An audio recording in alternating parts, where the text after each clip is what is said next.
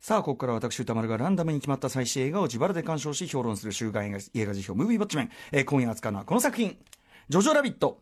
はい、えー、日本の公開作でいうと、まあ、マイティーソーバトルロイヤルなどで、えー知られる大川 YTT 監督が、えー監督を務め、えー第92回アカデミー賞で作品賞ほか6部門でノミネートされ、脚色賞を受賞した人間ドラマ。えー第二次世界大戦下のドイツ、えー立派な兵士になる日を夢見る10歳の少年ジョジョは、ある日、母親がこっそりかくまっていたユダヤ人の少女を見つけてしまう。えー出演は、ジョジョ役のローマン・グリフィン・デイビスのほか、母親ロージー役のスカーレット・ヨハンソン、えー教官役のサム・ロックウェル、レベル・ウィルソンなど、えーレベル・ウィルソンなど、えー監督のタイカワイティティが、えージョジョの空想の友達であるアドルフ・ヒトラーを演じるということになっております。えーということでね、まあ、アカデミー賞でもね、すごくね、えーと、評価が非常に高かったというね、このジョジョラビット、もう見たよとリスナーの皆様、えー、ウォッチメーカーの監視報告メールでいただいております。メールの量は、多めはい、ありがとうございます。うん。えー、賛否の比率は褒めが9割、否定的意見が1割。今年ベスト、人生ベスト、大好きな映画と熱烈な声が目立ったということでございます。えー褒めている人の主な意見は、愛くるしいジョジョ少年の成長を描きつつ、えー戦争の残酷さにもちゃんと向き合っている、えーコメディとしてセンスがよく、キュートさもあるが、重さもあってずしんと残る、えースカレット・ヨハンソンも良いが、またしてもサム・ロックウェルが良かったなどなどございました。また、この世界の片隅と共通点を挙げる人も多かったというね、まあ、僕もちょっと連想する瞬間ありましたけどね。えー一方、主な否定的な意見は、えードイツが舞台なのになぜ登場人物たちが英語を喋っているのか、まあ、これはあのアメリカの、えーとアメまあ、ハリウッド映画全般はね、あの歴史的にそういうことを、まあ、それがいいか悪いかは別にして、あのそれれはジョジョ・ラビットだけの問題ではないというのはね、イングロリアス・バスターズはそこをすごくちゃんとやってるという話をね、あの評の時もありましたけどね、えージョジョ君があまり成長していない、えー少年の成長や家族の愛を描くのに、えーあるいは反戦や反ヘイトのメッセージを描くのになぜわざわざナチやホロコーストを持ち出すのかなどがございました。えー代表的なところをご紹介しましょう。えー北あかりさん。えー、と今作は第二次大戦のそも、えーそれも主犯国というかね、えー、とドイツが舞台で、えーさらにイマジナリーフレンドとしてのヒトラーを動かしておきながら映画全体としてはかなりポップで明るい物語です。おそらくこの描き方に違和感を覚える人もいるでしょう。でも私はこの映画は悲惨な過去や現実から逃げてはいないと思います。むしろ立ち向かっていると思います、えーこの映画の主人公はまだ子供のジョジョです。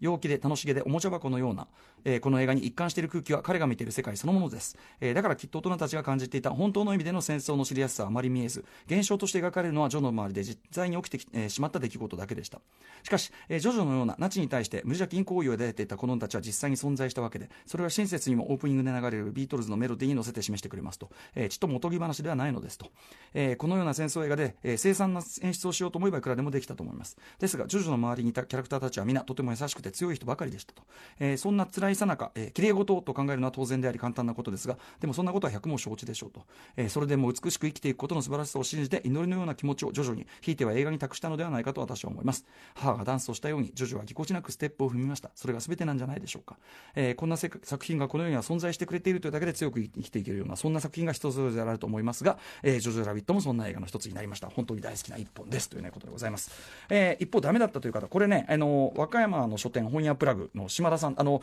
本屋プラグさんね僕和歌山にあのツアーに行った時にあの寄らせていただいてこの番組でもお話します。素晴らしいね、えー書店さんでございます、えー本屋プラグ島田さん。島田さんちょっとね否定あの、えー、と作品としての質の高さとか、えー俳優陣の、えー良さみたいなことはもうあの、えー分かった上でそれもね、えー、といろいろ歴史していただいた上で、えーそれでもですね俺がこの映画の悪口を言わなければ誰が言うという使命感を持ってメールさせていただきますと、えージョジョラビット結論から言えば全くダメでしたと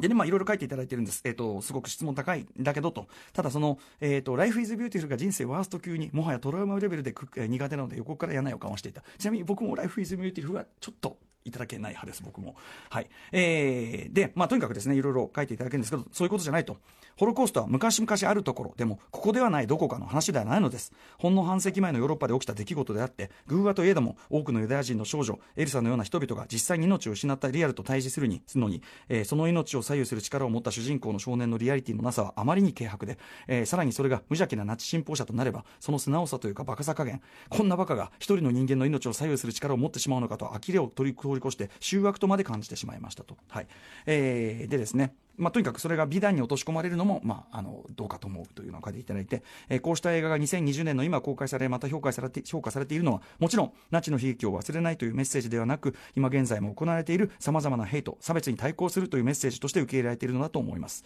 が、えーしかしそうした現在進行形のヘイトや差別に対抗するなら現在進行形のヘイトや差別を描けばいい。わざわざナチを引っ張り出してこなくても良いのではないか、えー結局ナチとホロコーストを描く必然性が見出せない作品でした。映画としての完成度が高いだけに残念です。というね、まあ、これもまあちょっと理はあるかなというねご意見だと思います。はいえー、ということで「ジョジョラビット」私もとあ皆さんメールありがとうございます、えー、東宝シネマズ六本木東宝シネマズ日本橋で2回見てまいりました。特に六本木で見た時はですねアカデミー賞発表直前だったのもあるんでしょうかね。もうほぼ満席ですごい人入ってましたね。えー、ということでですね、まあ、90そのね、先日発表された92回アカデミー賞で脚色賞を獲得した一作と、つまり原作があるわけです。えー、クリスティン・ルーネンズさんという方の、えっ、ー、と、キャギング・スカイズという小説で、えー、これ日本語訳が出てないので、今回僕はですね、Kindle、Kindle の英語版をですね、はい、ダウンロードして、頑張って読んだ気になったというね、状態でございます。もう読んだ気です、ね、あくまでね。はい。えー、まあ、とにかく、えっ、と、ナチスに浸水している、まあ、ヒトラーユーゲントに入団とかね、している、えー、少年の目線を通して、第二次大戦ドイツを描き出していくというこの小説に、えー、大胆な独自のアレンジを加えている今回の絵は、えー、例えばそのね少年のある種父親代わりでもある想像上の友達イマジナリーフレンドとして、えー、なんとアドルトアドルフ・ヒトラーその人が登場する。これは小説にはないって言っているんですね。小説ではお父さんが一応ちゃんと出てくるんですね。で、えーと、映画まではお父さんが不在の代わりにそのお父さん代わりの位置にそういうイマジナリーフレンドとしてのヒトラーが出てこれは映画独自のアレンジ、えー、あとは、えーまあ、全体的に、えー、ファンタジックですらあるようなそのコメディタッチで描くとかそういう、えーまあ、下手したらかなり非難を集めてもおかしくない。もちろんそこに思って、えーね、先ほどのメールにもありましたけどねというようなえー、意見があってもおかしくない、まさに大胆極まりないアレンジを施して、まあ、結果見事な成果と評価を残して見せたのが、えー、本作の制作、脚本、監督、えー、そして前述の、えー、少年のイマジナリーフレンドとしてのヒトラー役というの。を、チャチャップリンばりにというより、割とはっきりメルブルックスよりですね、メルブルックスっぽいバランスで、えー、演じているタイカ・ワイティティさん、えーまあ、ニュージーランドの方で、お父さんがニュージーランドの先住民、マオリ族で、お母さんがロシア系ユダヤ人、つまりマオリ系ユダヤ人というね、えー、筋を持つ方です。えー、今回はこの、まずタイカ・ワイティティさんという祭人の名前覚えて帰ってねというのが、まあ、あのー、一つの一番大きなポイントじゃないでしょうか。まあ、今後間違いなくね、えっ、ー、と、様々なシーンで名前をね、あの、さらに出てくる方だと思いますが、えー、日本ではですね、しかし、あの、一般劇場公開されている作品が実は少なくて、えっ、ー、と、かろうじて、えっ、ー、と、2014年、これは共同監督ですが、シェアハウス・ウィズ・ヴァンパイアという、えー、モキュメンタリー、ね、えー、作品と、あと、まあ、マイティー・ソー・バトル・ロイヤル、えー、まあ、マイティー・ソー・ラグナ、ラグナロクですね、えー、くらいしか、まあ、日本では劇場で一般公開されてないんですが、実は、えー、特に長編2作目のボーイというね、2010年の作品、あとは、えっ、ー、と、4作目になるのかな、えっ、ー、と、シェアハウス・ウィズ・ヴァンパイアを挟んでの、えー、 Hunt for the Wilderpeople、これ2016年の作品、っちの Hunt for the Wilderpeople っていう方は、え、ー、と、日本でも配信が見られます。はい。僕もこのタイミングで見ましたけど、あの、デッドプール2のあの、ファイヤーフィスト役あの少年、えっ、ー、と、ジュリアン・デニソン君が、えー、おそらく、要するにこの作品での好演が、えー、あって、そのデッドプール2のファイヤーフィストに多分抜擢されたんであろうという、えー、主演作、 Hunt for the Wilderpeople、えー、この2作、どいずれもですね、少年を主人公とするコメディで、ニュージーランド本国の歴代興行収入記録を最初、ボーイがここあの更新して、で、その次、この Hunt for the Wilderpeople がまた塗り、塗り返したという、要するに、すでにですね、かなりすげえキャリアの持ち主だったわけです。だから我々その、マイティー・ソー・バトルね、ロイヤルの時に、えって、その、あの、えー、シェアハウス・ウィズ・ヴァンパイアの人だよねって、よく抜擢したなと思って、そういうことじゃないんですね。もともと実績がある人。で、その意味では、今回のジョジョ・ラビットも、も、まさに彼の十八番たる題材なんですね。少年ものというのは得意なわけです。さらに言えばですね、まあ、一般社会から隠れなければならないような存在とか生活っていうモチーフは、えー、さっき言ったようなその Hunt for the Wilderpeople とか、シェアハウス・ウィズ・ヴァンパイアとも通じるものでもあるというあたりで。はい。えー、しかしやはりそれでもなお、えー、本作このジョジョ・ラビットがタイカー・ワイティティのキャリアをさらにね、本当にアカデミー賞レベルにまで押し上げる特別な一本となり得たのは、やはりひとえにですね、まあ、ナチスものだからですね、やっぱりね、ナチスものとして、えー、まあ、アカデミー賞、アカデミー賞というかね、は、あの、ナチスものやっぱり強いっていうのがありますね。ユダヤ系の方、すごくアメリカの映画界多いですから、えー、ナチスものが強いというのもありますし、ナチスものとして、まあ、非常に大胆かつ斬新な、えー、そしてやはりですね、えー、分断と憎悪が渦巻く、まあ、現在の世界に、まあ、ととも、その非常に切実に接続する作品だったから、えー、ということが、まあ、当然あるわけです。はい。えー、まあ、冒頭からとにかくま徹底しているのはですね、えー、10歳の少年の目線、まあ、彼から見た世界、彼が感じた世界であるということがま徹底されていると。えー、まあ、もちろんそのね、先ほどのメールでも例として出てましたけど、Life is Beautiful、あれもね、その無垢な少年が、えー、悲惨な現像の現実に対して、まあ、その、え、ま、幻想というかね、その頭の中の世界で対抗するというのは似てるんだけど、Life is Beautiful はその客観視点がやっぱりちょいちょい入る。ね、そのベニーにお父さん側の視点というのがメインですから、それに対して、ま、こっちはもう完全に子供の視点がずっと通されていると。え、まずカメラが基本その主人公ジョジョ君の背丈を基準に置かれてるわけですね。まあ、低いわけです。なので、大人たちの顔や体は結構画面から切れてることも多かったりすると。えー、で、例えばそれを使った演出として、えー、そのスカーレット・ヨハンソン演じるお母さんがですね、えー、白と茶のコンビがすごく、あの、おしゃれなパンプスを履いてるわけですね。で、そのパンプスの足だけが見てる、ジョジョの目線で、そのパンプスの足だけがですね、お母さんがちょっと高いところに立ってて、そのパンプスの目線だけがこう見れてると。え、非常に印象的なその画面でこう切り取り方をしてるわけですけど、えー、その画面構成が、えー、中盤、思わず息を飲むようなあるショッキングな展開それを示す演出、それの実は周到な布石というかね、癖にもなっていたりするという感じなんですね。はい。まあ、そんな感じで、もう画面構成もまあその長所君の視点になってるし、えー、とにかく10歳の少年の目線、彼から見た、えー、彼が感じた主観的世界というスタンスで語り口が徹底している。で、その表れとして、えー、例えばそのすごくシメトリックな構図が品質する、あの、左右非対称な構図が品質したりとか、えー、要はグラフィカルな画面構成、えー、箱庭のようにファンシーでカラフルな美術とか衣装など、えー、ビジュアル的なデザインがすごくこう、可愛くおしゃれで、隅々まで行き届いてる感じなんですね。なので、まあ、そのすごく映画としてまずルックがすごいチャーミングなわけですよ。はい。まあ、一番やっぱり連想するのはウェス・アンダーソンですね。ウェス・アンダーソン作品のように、えー、特にやっぱり少年が主人公で、で、あのね、ちょっとボーイスカウト的なね、ストライユーゲントのキャンプがボーイスカウト風だから、やっぱムーンライト・キングダムはすごい連想するし、あとまあその、えー、天才マックスの世界とかね、はい、えー、そういうのをちょっと連想したりする感じなんです。天才マックスといえば僕今回ジョジョ見てて、えー、ジョジョラビット見てて、えー、サム・ロックウェルが演じるそのナチス将校、それがちょっとこう、だるそうな、引いたスタンスのいい人っていう感じなんですよね。で、その感じが、で、まあ、あとその少年との年の離れた友情感が、あの、天才マックスのビル・マーレーの校長の感じにちょっと近いなぁなと思って見てたんですけど、えー、これ、 BANGER ってこれウェブのね、えー、サム・ロックウェルのインタビュー読んだらですね、あの、本当に、あの、実際ビル・マーレーを参考にしましたっていうふうに、えー、サム・ロックウェル言ってました。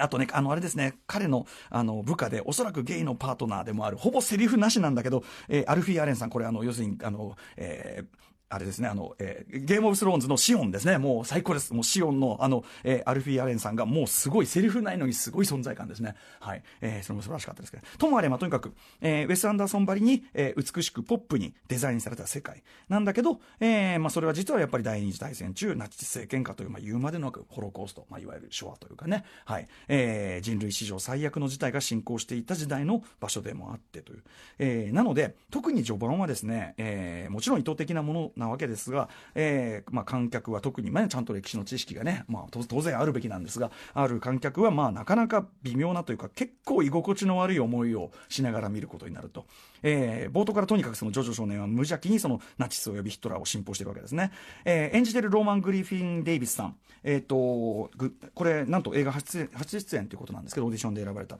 単に可愛いだけじゃなくて、どことなく僕は、ブリキの太鼓っていうね、ドイツ映画あります。ブリキの太鼓のオスカル少年を思わせる、ちょっとエキセントリックなムード。も漂わせてるっておそらくですけど、タイカ・ワイティティさんは、ブリキの太鼓オスカル感を多少は狙って彼をキャスティングしてるんだと思うんですけど、はい。えー、まあそれもすごくこれ以上なくハマってるんですけども、えー、で、まあとにかく彼がですね、ヒトラー有限とね、えー、入団を前にまあ緊張してるわけです。で、鏡に向かってね、こうやってると。えー、そこにですね、さっき言ったように、この顔が切れた構図からですね、そのタイカー・ワイティティ本人が演じるイマジナリーフレンドとしての、えー、ヒトラーが現れて、で、その、まあ彼を鼓舞する。えー、入るヒトラー、入るヒトラー、入るヒトラー、入るヒトラーって、それでこう、えー、連呼で彼を鼓舞して、で、勢いづいたそのね、ジョジョが、もう入るヒトラー、入るヒトラーってこう言いながら表に駆け出していく。それと同時に、えー、ドイツ語版のビートルズ抱きしめたいが流れ出して、えー、先ほどのメールにもあった通り、まさに、えー、本当に当時ポップ、そのポップスター的な熱狂を集めてた若者たちとか女の子が、いや、キャーってこう言ってるヒトラーの、えー、ニュース映像というかな、その映像をね、えー、ここから編集、モンタージュしていくという、えー、感じです。まさにそのこの映画の、えー、ポップにナチス時代を描くという、そのなかなかに際どいスタンスが、まあ、早々に、えー、早々に、まあ、打ち出される、まあ、オープニングなわけですね。で、えー、ただまあしかし実際、ナチスを無邪気に信奉し熱狂した人々にとってですね、まさにそのナチス、ナチズムというのはこのようにポップな良きことそのものであったのではないかというね、えー、もちろんだからこれはそういうことを踏まえた上での痛烈な、まあ、ジョークでもあるわけですね。えー、以降もですね、えー、ちょっとモンティ・パイソンの戦争ギャグとか、あとまあ、えー、昔の映画でいうと幻の市街戦とか、ジョン・レノンの僕の戦争とかいったような、まあ、毒っ気たっぷりの戦争ジョークものというか、えー、みたいな、うん、すごい毒っ気たっぷりの戦争ジョークがある。例えばその、あの、後半でね、レベル・ウィルソンがね、もう子供にこうやってもう、あの、手榴弾こうやってやって、ピャッつって、はい、これでアメリカ兵出しきついてきなさい、みたいな、そういう、えー、まあちょっとっとかなりブラックなってね、痛烈なジョークもあったりするということですね。はい。で、ともあれですね、まあその、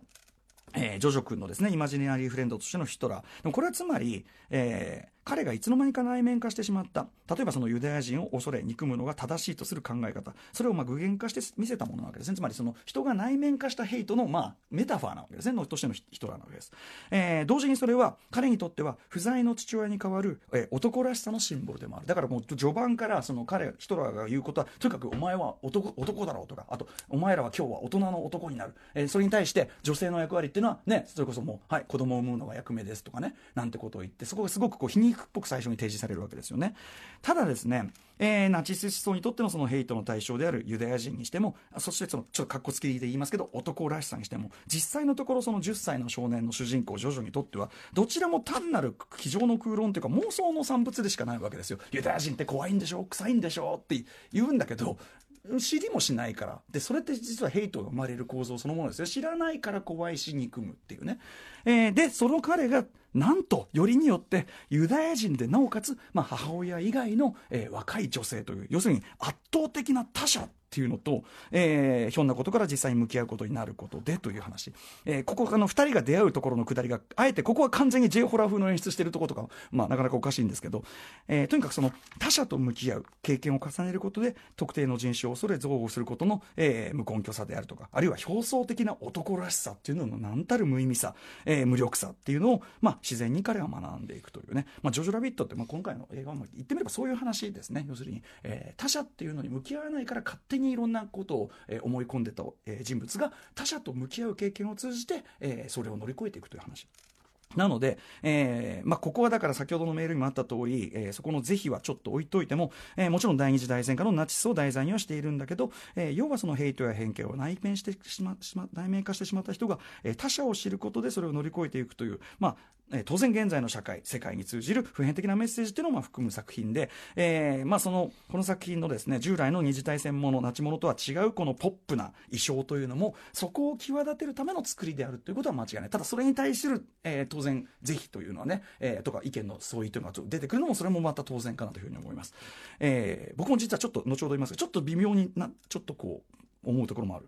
えー、まあで本作はですねとはいえですね本当にその様々なそのディテールというか場面とかがね非常に魅力的な作品で、えー、何が魅力的かというとやはりですねこれタイカ・ワイティティさん監督のやあタイカ・ワイティティ監督の、えー、一番のやっぱ真骨頂の部分としてやっぱりね個性的にして人間的なキャラクターたちとにかくキャラクターの立て方が本当にうまいっていうところだと思います。ナチスたちたちもですね誰一人としてあの非人間的な怪物として描かれてはいないわけですね、えー、思い込みが激しかったりとか、えー、あるいはそのいやいや組織に従ってたりはするけどもとかね、えー、決して怪物的に描いてるわけではない。えー、で、やっぱりその魅力的なキャラクターの最たるものはやはりね、えー、アカデミー賞でもノミネーションありましたけど、スカーレット・ヨハンソンさん演じるお母さん。まずあの、衣装とか佇まいのもうかっこよさっていうのもありますし、えー、このお母さんのくだりはやっぱり特に、あの、この世界の片隅に僕は強く連想したところでした。お母さんとのね、最後のあの美しい日々であった、あの、自転車でね、こう、こぎ出すところでロイ・オービソンのね、ママっていうね、あれのドイツ語版が流れるってこう、もう絶妙な選曲も含めてですね、えー、まあ、こういう悲惨な時代の中にも美しいその瞬間がこうあるというような。人あと脇で言うとあのやっぱヨーキー君ですね。主人公のお友達のねヨーキー君、えー、このアーチー・イェーツ君というですね本当にこうあのカールじいさんと空飛ぶ家のあの子だと思ってください。あの子の具現化というか。この子はあのホームアローンのリメイクの主演が決まってるらしいんですけどね。あの彼との,、まあ、あのやり取りのまあキュートなことみたいなところも本当に魅力的だし、はい。えーまあ、シーンごとで言ってもですね例えばですね、えー、中盤。あのゲシュタポが、えー、家宅捜索しに来ると。であそこでまずねその、えーと、もう果てしないハイルヒトラー天丼ギャグ。もう何回言うんだよっていうそのハイルヒトラー天丼ギャグもまあ面白いし同時にここは当然ナチスものの定番であるバレるのバレないのサスペンスとしても非常に盛り上がりますよね。しかもそれだけではなくてそのバレるのバレないのサスペンスのが緊張感が頂点に達したところでジョジョのその、えー、ユダヤ人のねその女の子に対する恋心がそこであからさまになってしまうっていう、えー、おかしギャグもあればサスペンスもあれば、えー、そしてその彼のその内面っていうのかなそれがこうあらわになってしまう、まあ、ちょっと青春物語。ちょっとしたラブストーリーとしてのこう緊張感が高まる場面として何重にもこう面白みが重なってる。ここ本当に名場面だというふうに思いますね。はい。えー、まあ後半ですね。えー、まあ、とあるそのきっかけがあってさらにこうジョジョ君がまあ非常に孤独というかですね追い込まれた状態になったところの描写が、まあ、本来なら蛍の墓から一致していってもおかしくないところが非常にまああっさりとですねまあ割とあっさりと綺麗にこう生き残っていく感じとかあとはやっぱりですねそのとはいえ仮にもナチスを題材に扱ってここまで割り切れるすっきりした後味でいいのかなみたいなことはちょっと思わなくもないんだけどっていうぐらいですね、えー、やっぱりあの切れ味が幕切れの切れ味とかもう抜群にやっぱり素晴らしくてですねああいい映画見たっていう要するにあの切れ味になってるわけですね。えー、まあ、そのいくつかの分断をね、その主人公のね、え、ー、と、そのジョジョ君と、え、ー、と、そのエルサというね、そのユダヤ人の女の子がですね、まあ、いくつかの分断を乗り越えるユダヤ人とドイツ人という分断、えー、ナチスとユダヤ人という分断、えー、男と女という分断、えー、年の差という分断をいくつか乗り越えて、もしくは乗り越えようとしているこの二人、まずは何をやるべきかという時に、この流れ出す曲と選曲込みで、まあ、だからね、要はね、うますぎるっていうね、うん、ことだと思います。なので、この映画単体としての完成度とか、多分否定的なメールでも、まあ、そこを否定してる人はいなかったです。映画としての質の高さ、完成度の高さ、えー、これは間違いないと思います。ただ、その、やっぱりどうしてもその、そのナチスものホロコーストを扱っててここまでこんなに割り切れる感じでいいのかにゃーってとか思ったりあとあの事態の後に子供たちがあそこで何のお咎めもなくいるってあんのかなとかだって家宅捜索まで一旦されてんのにとかいろいろちょっとねあのちょっと引っかかるなって思うところは僕はなくはなかったです、はいえー、でも非常にその魅力的な本当にあのえー、ディテール、えー、演技であったりとか、美術であったりとか、えー、そしてもちろんメッセージも非常に重要なことを言ってると思います。えー、質の高い作品であるのは間違いないと思います。はい。えー、ぜひぜひ、えー、今、このね、アカデミー賞がちょっとね、脚色賞。でも脚色賞が、要するにこの脚色賞こそがこの大会を相手にしたその才能ということで、えー、彼の才能をですね、えー、改めて日本人知る意味でもですね、今劇場でウォッチしてください。さあ、それでは来週の課題候補、えー、課題作品の、えっ、ー、と、9、8作品をご紹介したいと思います。はい、まあ、最初の候補はこちら。1917命をかけた伝令。続いてはこちら。ドミノ復讐の咆哮、ブライアン・デ・パルマ最新作です。えー、そして3つ目はこちら。屋根裏の殺人鬼フリッツ・ホンカこれあのドイツ映画でですね僕文春エンタでね、えー、ちょっと扱いましたけどねあ面白いですよこれ、えー、4つ目はこちら、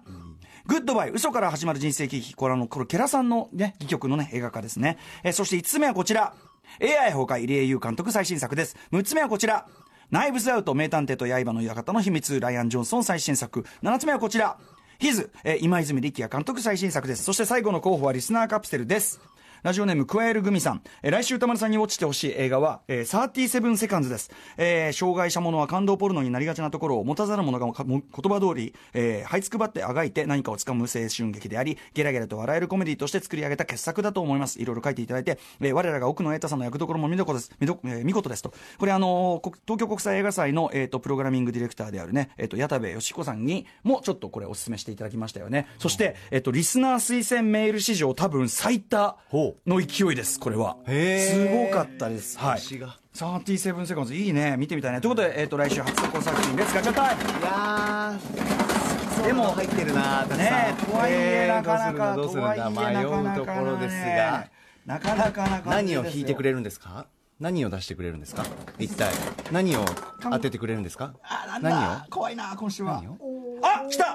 37セカンドこれは行きましょう。はい行ってみようあ三つ子見てみたかった。はい。ということで、えこの映画を見たという方からの感想をお待ちしております。また評論してほしい映画も募集中です。採用された方には現金2000円をプレゼントいたします。宛先はどちらも歌丸アットマーク tbs.co.jp までよろしくお願いいたします。えー、あと番組公式サイトにはですね、えっ、ー、と、書き起こし職人ミヤンさんによる私の評論の全文書き起こしアップされております。あのーまあ、追加の情、あと訂正とか、間違いがあればね、あのつつくじあの訂正もしてますし、えー、言葉足らずだとこ足したりとか、はいえー、いろいろちょっとブラッシュアップもしておりますので、えーえー、後々でもね、いろいろ参照していただければと思います。はい、以上、週刊映画辞表、ムービーウォッチメンでした。この後7時からは、昨日のね、えー、バレンタインキス祭りに続きまして、今日は、チョコレートディスコ祭り開催。え